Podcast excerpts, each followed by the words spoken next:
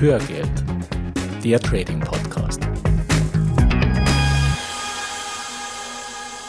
Hallo und herzlich willkommen zur 75. Folge von Hörgeld, dem Trading Podcast. Ich bin Gerhard Hartmann.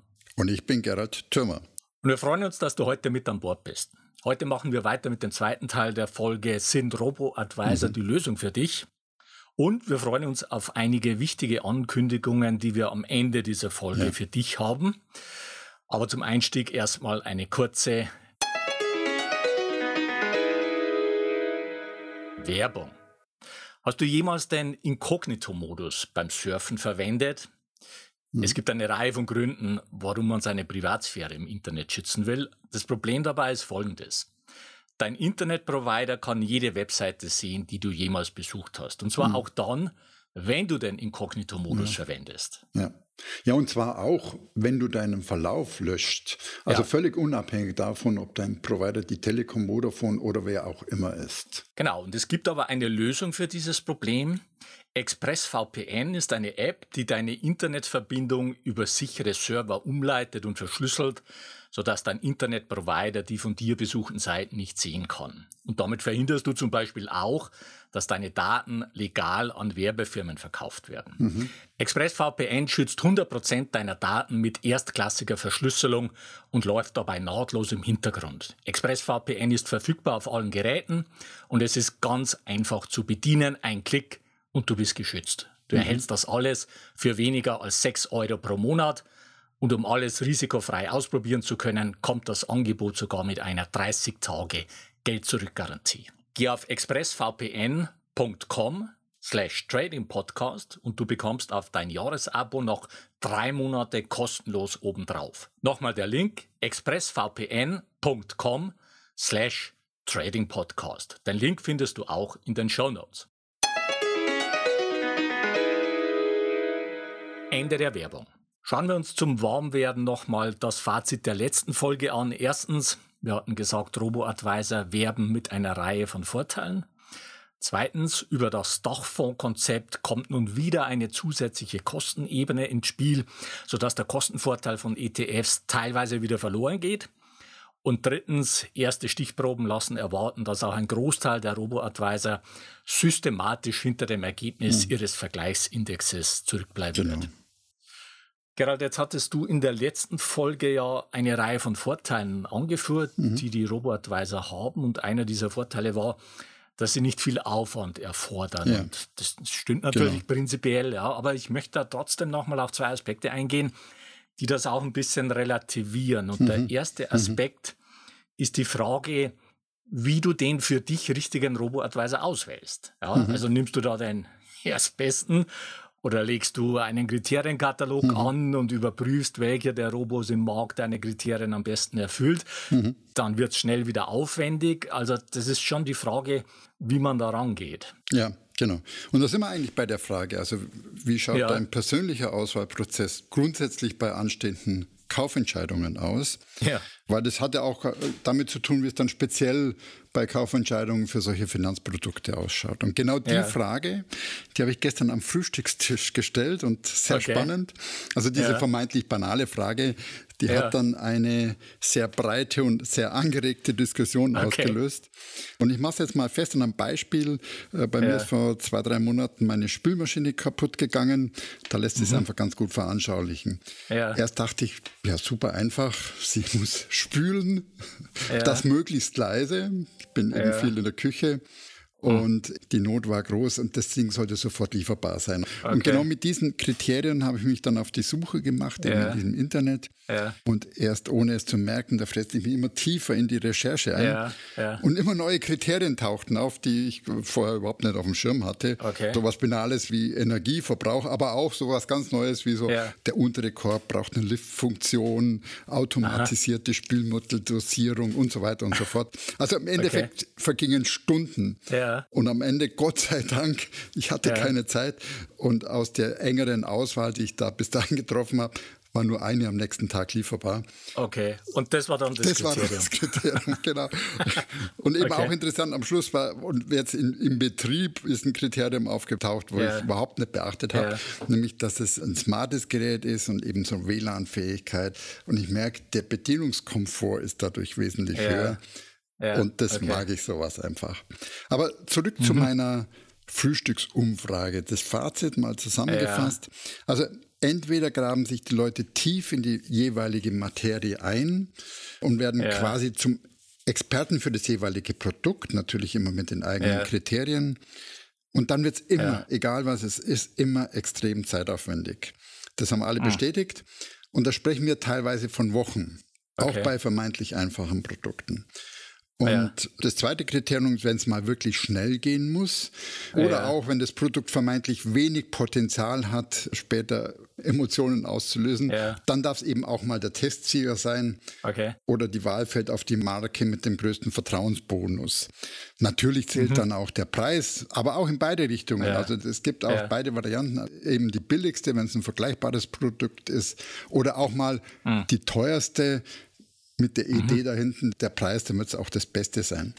Okay. Die andere Option ist, sich Rat von einem Bekannten einzuholen, mhm. wo auch eine hohe Bereitschaft da ist, wenn es wirklich komplex ist und wichtig, vor allem wichtig, dann machen ja. sich meine Freunde auch mal auf die Suche nach einem echten Experten. Okay. Das ist dann zwar auch wieder mit Zeit verbunden, aber ja. wesentlich weniger als selbst zum Experten zu werden. Okay. Also es geht dann darum herauszufinden und der Experte weiß dann hoffentlich, welche Kriterien es gibt und dann einfach nur ja. herauszufinden, welche für mich individuell zählen. Und ja. Ich mache das immer im Zusammenhang mit Technik mit dir. Ja, genau. Also bei, bei mir, wenn es um Technik geht, bist du immer der Experte, weil ich weiß gar nicht, welche Kriterien relevant sind. Okay. Kann auch mal schief gehen. Ja, ja, gut, also, aber das ist halt das Risiko. Es gibt da. halt dann auch viele diese Pseudo-Experten wie ich bei Technik, ich fühle mich dann so, aber ob es dann. Aber bei der Spülmaschine bin ich jetzt ganz zufrieden. Ja. Okay. Aber zurück zum Punkt, wie wollen wir denn jetzt Entscheidungen bei der Auswahl von Finanzprodukten treffen? Ja. Auch da sind die Bewertungskriterien eben auf den ersten Blick überschaubar. Also wir haben natürlich ja. die Rendite, wir haben die Kosten, wir haben die Volatilität. Also wie hoch sind die. Ausschläge? Natürlich interessieren vor allem die Ausschläge nach unten. Ja, ja vielleicht auch das Ausfallrisiko beim Anbieter. Aber das war es auf den mhm. ersten Blick schon.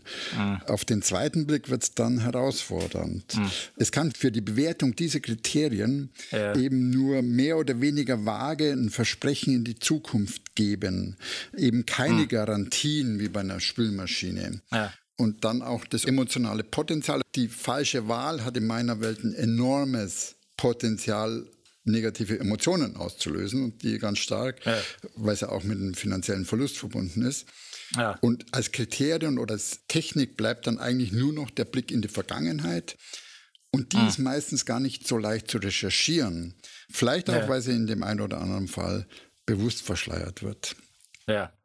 Ja, das ist einfach ein wichtiger Unterschied. Ja. Also bei den Finanzprodukten kann man nichts garantieren, ja. sondern man kann nur schauen, dass man nach bestem Wissen und Gewissen eine Auswahl getroffen hat und dass es auch in der Zukunft mhm. gut gehen mhm. wird. Und ein wichtiger Punkt, ich meine, da war ich auch wirklich sehr erstaunt jetzt in der Recherche, wenn du dich jetzt bei diesem Auswahlprozess zum Beispiel auf entsprechende Bewertungsportale aufstützen mhm. willst, dann ist da wirklich große Vorsicht geboten. Mhm. Ja, da solltest du dir nämlich erstmal genau anschauen, nach welchen Kriterien das Bewertungsportal denn überhaupt konkret bewertet. Und da wirst du eine böse Überraschung erleben bei vielen Bewertungsportalen, mhm. wenn nicht sogar bei den meisten. Also ich habe jetzt nicht alle durchgecheckt. Da spielt die vergangene Performance des Robo-Advisors überhaupt keine mhm. Rolle. Ja, Wahnsinn. Ja, die bewerten zum Beispiel mhm. das Angebot des Robots, den Kundenservice, die Gebühren und solche Sachen, aber nicht die Performance. Mhm. Ja. Mhm. Und nehmen wir mal eines der bekanntesten Bewertungsportale, mhm. test.de von der Stiftung Warentest.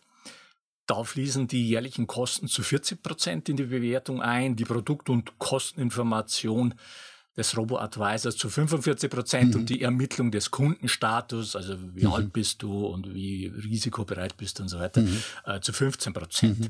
Und dann gibt's noch zusätzliche Abzüge, wenn jetzt Mängel zum Beispiel ja. im Portfolio oder in den Vertragsbedingungen oder in der Datenschutzerklärung mhm. und so weiter festgestellt mhm. werden. Ja. Aber welche Performance der Robo-Advisor in der Vergangenheit gemacht hat, wie er sich im Vergleich zur Benchmark schlägt und so weiter, spielt bei der Bewertung null Rolle. Ja, ist ja unglaublich. Ich meine, ja. Ich meine, ich hatte das Thema ja früher mit Autovergleichen, aber, aber das ist ja da ja. völlig harmlos dagegen, weil ich weiß jetzt ehrlich gesagt nicht, hm. wie die heute aussehen, aber ich habe sie früher ja. wirklich mit viel Begeisterung gelesen. Hm. Aber in Wirklichkeit haben mich immer nur so die Leistungsdaten interessiert und die Punkte fürs Fahrwerk. Ja. Aber das war dann immer nur ein kleiner Teil, aber wenigstens ein kleiner Teil in der, im Gesamttest. Okay. Das Gesamtergebnis, das hat dann oft ganz wenig mit dem zu tun gehabt, was mich wirklich interessiert. Aber hier ist ist es ja nochmal ja. ganz anders. Der, der wichtigste Punkt ja. wurde da komplett unterschlagen. Ja, ja, absolut. Ich meine, das musst du dir mal geben. Ja. Du bist auf der Suche nach einem Robotweise für dich. Du nimmst dir den Testsieger, ja. weil du davon ausgehst, dass der nach allen relevanten Kriterien irgendwie bewertet wurde und dabei am besten abgeschnitten hat. Und dabei ging es aber nie um den Kern der Leistung, nämlich die Performance. Und hm. ich sage mal, aus meiner Sicht, wir bewegen uns da schon im Bereich von Irreführung. Genau. Also äh, seriös, glaube ich, ist was anderes. Ja. Also wenn du auf der Suche nach einem Robotweiser bist, dann solltest du genau hinschauen, was dir da angeboten wird. Und damit kann auch schnell der initiale Aufwand mhm. einfach steigen. Mhm. Kommen wir zu einem weiteren zentralen Punkt im Zusammenhang mit RoboAdvisor, nämlich zu den Gebühren. Und die liegen in einer Bandbreite von circa 0,7 bis 1,5 Prozent pro Jahr. Also das ist eine relativ große Bandbreite. Ja. Und je nach Anbieter kommen dann noch unter Umständen jeweils Transaktionskosten dazu, also für jeden Kauf und Verkauf eines ETFs. Und jetzt machen wir mal eine Beispielrechnung. Nehmen wir an, du investierst 10.000 Euro mhm. und du magst pro Jahr im Schnitt 10% Rendite. Ja. Nehmen wir an, du musst 1% Gebühren pro Jahr zahlen. Dann entspricht das nach 20 Jahren mehr als 11.000 Euro. Mhm. Mhm. Du hast also nach 20 Jahren Kosten bezahlt, die höher sind als das, mhm. was du in Summe mhm. investiert hast. Und nach 30 Jahren mhm. belaufen sich deine Kosten schon auf knapp 42.000 ja. Euro. 42.000 Euro, die du mehr hättest, wenn du ein Prozent Kosten vermieden hättest. Mhm. Ja, und jetzt nehmen wir mal nicht die 10.000 ja. Euro als Beispiel, die du da investierst, sondern nehmen wir mal die 100.000 Euro dann fehlen dir bei einer Gebühr von 1% pro Jahr nach 20 Jahren 112.000 mhm. Euro. Wahnsinn. Und nach 30 Jahren summiert sich ja. deine Gebühr auf 418.000 mhm. Euro. Und das sind die Summen, die dir fehlen mhm. werden, wenn du dich für einen Robo-Advisor ja. entscheidest. Ja, und Hand aufs Herz. Also wer macht sich diese Rechnung wirklich auf? Ja, absolut. Ich meine, wir sind ja wieder beim Zinseffekt, ja, genau. wir sind ja wieder bei exponentiellem Wachstum, in dem Fall eben negativ im Sinne ja. der Kostenexplosion. Ja. Das läppert sich einfach enorm über die Zeit. Und es ist nichts, was sich so automatisch Schluss, erschließt. Ja, ja, ja absolut. Und jetzt schauen wir uns zum Schluss noch einen eher psychologischen Aspekt von Robert Weisern an, der aber ganz konkrete finanzielle Auswirkungen mhm. hat. Und wir haben zwei Hörgeldfolgen zum Thema, wie sinnvoll sind Börsenbriefe und Signaldienste gemacht. Und im zweiten Teil dazu, das war die Folge 28, haben wir wirklich sehr ausführlich über die verschiedenen Probleme gesprochen, die entstehen können, wenn du die Verantwortung für dein Geld an Dritte abgibst. Und zunächst mal ist dabei wichtig zu erkennen, dass du die letzte Verantwortung für dein Geld gar nicht abgeben kannst. Hm. Ja, aus dem einfachen Grund, weil es einfach dein Geld bleibt. Auch wenn du es zum Beispiel in einen Robo-Advisor steckst. Hm. Es ist dein Geld, mit dem der Robo-Advisor handelt. Und wenn du nach ein paar Jahren feststellst, dass, wie im Fall von Scalable jetzt, deine Performance bei 2,9 Prozent jährlich lag, obwohl du vielleicht das Dreifache mhm. erwartet hattest, dann kannst du natürlich auf Scalable mhm. schimpfen, mhm. du hast einen Schuldigen, aber das wird dir nichts helfen. Es war deine Entscheidung dein Geld in einen Robo-Advisor zu stecken und du musst mit den Folgen dieser Entscheidung leben.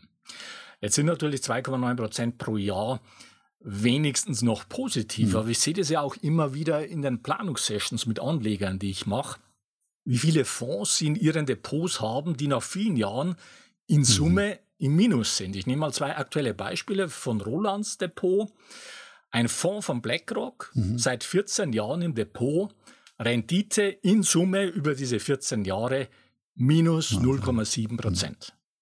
Ein anderer Fonds, auch von BlackRock, auch seit 14 Jahren im Depot, Rendite in Summe über 14 Jahre minus mhm. 34 Prozent. Mhm. Und in derselben Zeit hat der MSCI World plus 100 Prozent mhm. gemacht. Ja? Es hilft dir nichts, wenn du dein Geld in dem Fall einem Fondsmanager anvertraut hast. Das Ergebnis musst allein du ausbauen. Ja, und schauen wir uns nochmal ein ganz konkretes Problem an. Das entsteht, wenn du dein Geld in fremde Hände gibst. Und im Fall von Robo-Advisern sind es ja Algorithmen, also Software, denen du dein Geld anvertraust. Ja. Jeder Robo-Advisor wird irgendwann in einen Drawdown kommen. Ja, das heißt, es wird einen Rückgang von einem bereits erreichten Kapitalhöchststand geben. Und das lässt sich auch ja. nicht verhindern. Das ist mhm. normal, das gehört auch dazu. Und Corona war ja ein eindrucksvolles Beispiel dafür. Und bei Ingo mit seinem Whitebox-Portfolio lag dieser Drawdown bei knapp 30 mhm. Prozent. Mhm. Und die Frage ist, wie gehst du damit um? Ja. Sitzt du das aus? Hast du das Vertrauen, dass der Robo sich wieder erholen wird? Und was ist, wenn der Drawdown 60 Prozent beträgt, wie das bei der Finanzkrise bei den Indizes der Fall war, oder 73 Prozent beim DAX nach dem Platzen der New Economy Blase, mhm. willst du das aussitzen? Und wie lange wirst mhm. du brauchen, bis du wieder im Plus bist? Mhm. Ja, nach der Jahrtausendwende, da hat es 13 Jahre gedauert, bis die Indizes wieder ihre alten Höchststände nennenswert mhm. überschritten hatten. Ja, du solltest dir also vorher überlegen, bis zu welchem Drawdown du bereit bist zuzuschauen mhm. und wann du aktiv die Reißleine ziehst, um Schlimmeres ja. zu vermeiden. Und das ist natürlich keine einfache Entscheidung, weil natürlich dabei die Gefahr besteht, dass du zu einem ungünstigen Moment, vielleicht sogar zum allerungünstigsten ja. Ja. Moment wieder genau. aussteigst. Ja. Und das hatten wir ja schon. Also Studien zeigen, dass die gemessene Performance des jeweiligen Fonds wenig mit der realen Performance zu tun hat, die die Anleger ja. dann im Endeffekt mit diesem Fonds erzielen, nämlich genau deswegen. Genau. Ja, also die handeln selber mhm. nochmal, die timen genau. selber nochmal, ja, also steigen genau. aus, wenn es unten ist und steigen ein, wenn es oben ist ja. und so weiter. Einfach ja. menschlich.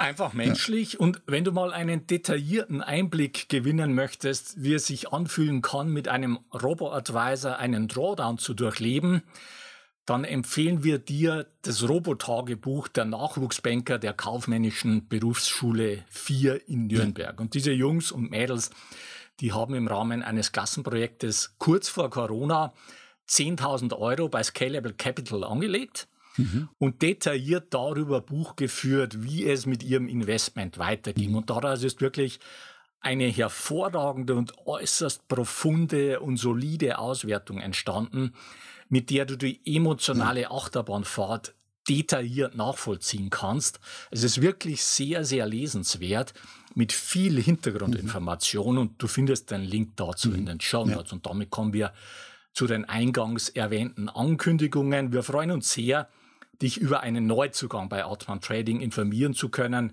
Michael Schneider ist zu uns gestoßen und verstärkt unser Team. Er wird künftig zusammen mit mir die Momentum- und Optionsausbildungen durchführen. Die Aktienausbildungen werden weiterhin von Gerald und mir durchgeführt. Und der Michael, der hat ab 2016 verschiedene Börsenausbildungen durchlaufen und absolvierte im Januar 2019 unsere Aktien- und Optionenausbildung. Und anschließend habe ich dann das Mentoring für ihn übernommen und seit 2020 handelt Michael über seine vermögensverwaltende GmbH. Und Michael brennt für die Börse und hat eine beeindruckende Entwicklung als Investor und Trader durchlaufen und im Rekordtempo nicht nur umfangreiches theoretisches Wissen, sondern auch intensive praktische Erfahrungen erworben, von denen die Teilnehmer unserer Ausbildung einfach optimal profitieren können. Und wir haben deshalb im ersten Schritt die Hörgeldgruppe in Facebook geöffnet und umgewidmet in eine Mastermind-Gruppe für systematischen Vermögensaufbau. Der Michael wird diese Gruppe betreuen und dort mit den Teilnehmern an ihrer finanziellen Weiterentwicklung arbeiten. Du findest den Link zur Mastermind-Gruppe systematischer Vermögensaufbau in den Show Notes. Und jetzt solltest du dir folgenden Termin notieren, 7. September um 19 Uhr. Da machen wir ein kostenloses Live-Webinar zum Thema die fünf größten Fehler und Irrtümer an der Börse. Und wir zeigen dir, wie du das Marktrisiko gegenüber ETFs um 60 Prozent reduzierst und deine Rendite mhm. verdoppelst, um deine finanziellen Ziele einfach mhm. sicherer und schneller zu erreichen. Ja, und im Anschluss gibt es ein QA, bei dem wir deine Fragen beantworten. Also 7. September, 19 Uhr, kostenloses Live-Webinar mit QA zum Thema die fünf größten Fehler und Irrtümer an der Börse und wie du das Marktrisiko gegenüber ETFs um 60 Prozent reduzierst und die Rendite verdoppelst, um deine finanziellen Ziele sicherer und schneller zu erreichen. Melde dich gleich an.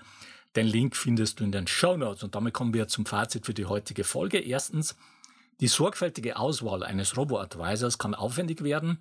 Vorsicht bei den Vergleichsportalen. Viele berücksichtigen die Performance der Robos gar nicht bei ihren Bewertungen. Zweitens, die Gebühren der Robo-Advisor kosten dich langfristig richtig viel Geld. Mhm. Bei einem Anlagebetrag von 10.000 Euro kommen nach 20 Jahren leicht Gebühren von mehr als 11.000 Euro mhm. zusammen. Mhm. Und drittens, du kannst die letzte Verantwortung für dein Geld nicht an Dritte abgeben. Es bist immer du, der mit den Ergebnissen leben muss. Jetzt noch ein rechtlicher Hinweis, die von uns bereitgestellten Informationen Tools und Softwareprogramme dienen ausschließlich zu Informations- und Ausbildungszwecken und stellen keine Empfehlungen zum Kauf von Geldanlagen gleich welcher Art dar. Du bist für deine Anlageentscheidungen selbstverantwortlich. So viel für heute. Die Shownotes der heutigen Sendung mit ergänzenden Charts und Links findest du unter hörgeld.com slash 075 bleibt noch der Ausblick auf die nächste Folge. Da geht es um den dritten und dann letzten Teil der Frage, sind Robo-Advisor die Lösung für dich? Und da werden wir das schon angekündigte Interview mit Ingo machen zu seinen Erfahrungen mit Whitebox. Mhm. Bis dahin eine gute Zeit. Ja, mach es gut und wir wünschen dir weiter viel Spaß mit dem Thema Börse. Und wir laden dich ein, auf diesem Weg die Verantwortung für deine Vermögensanlage selbst in die Hand zu nehmen. Die Geschichte geht weiter.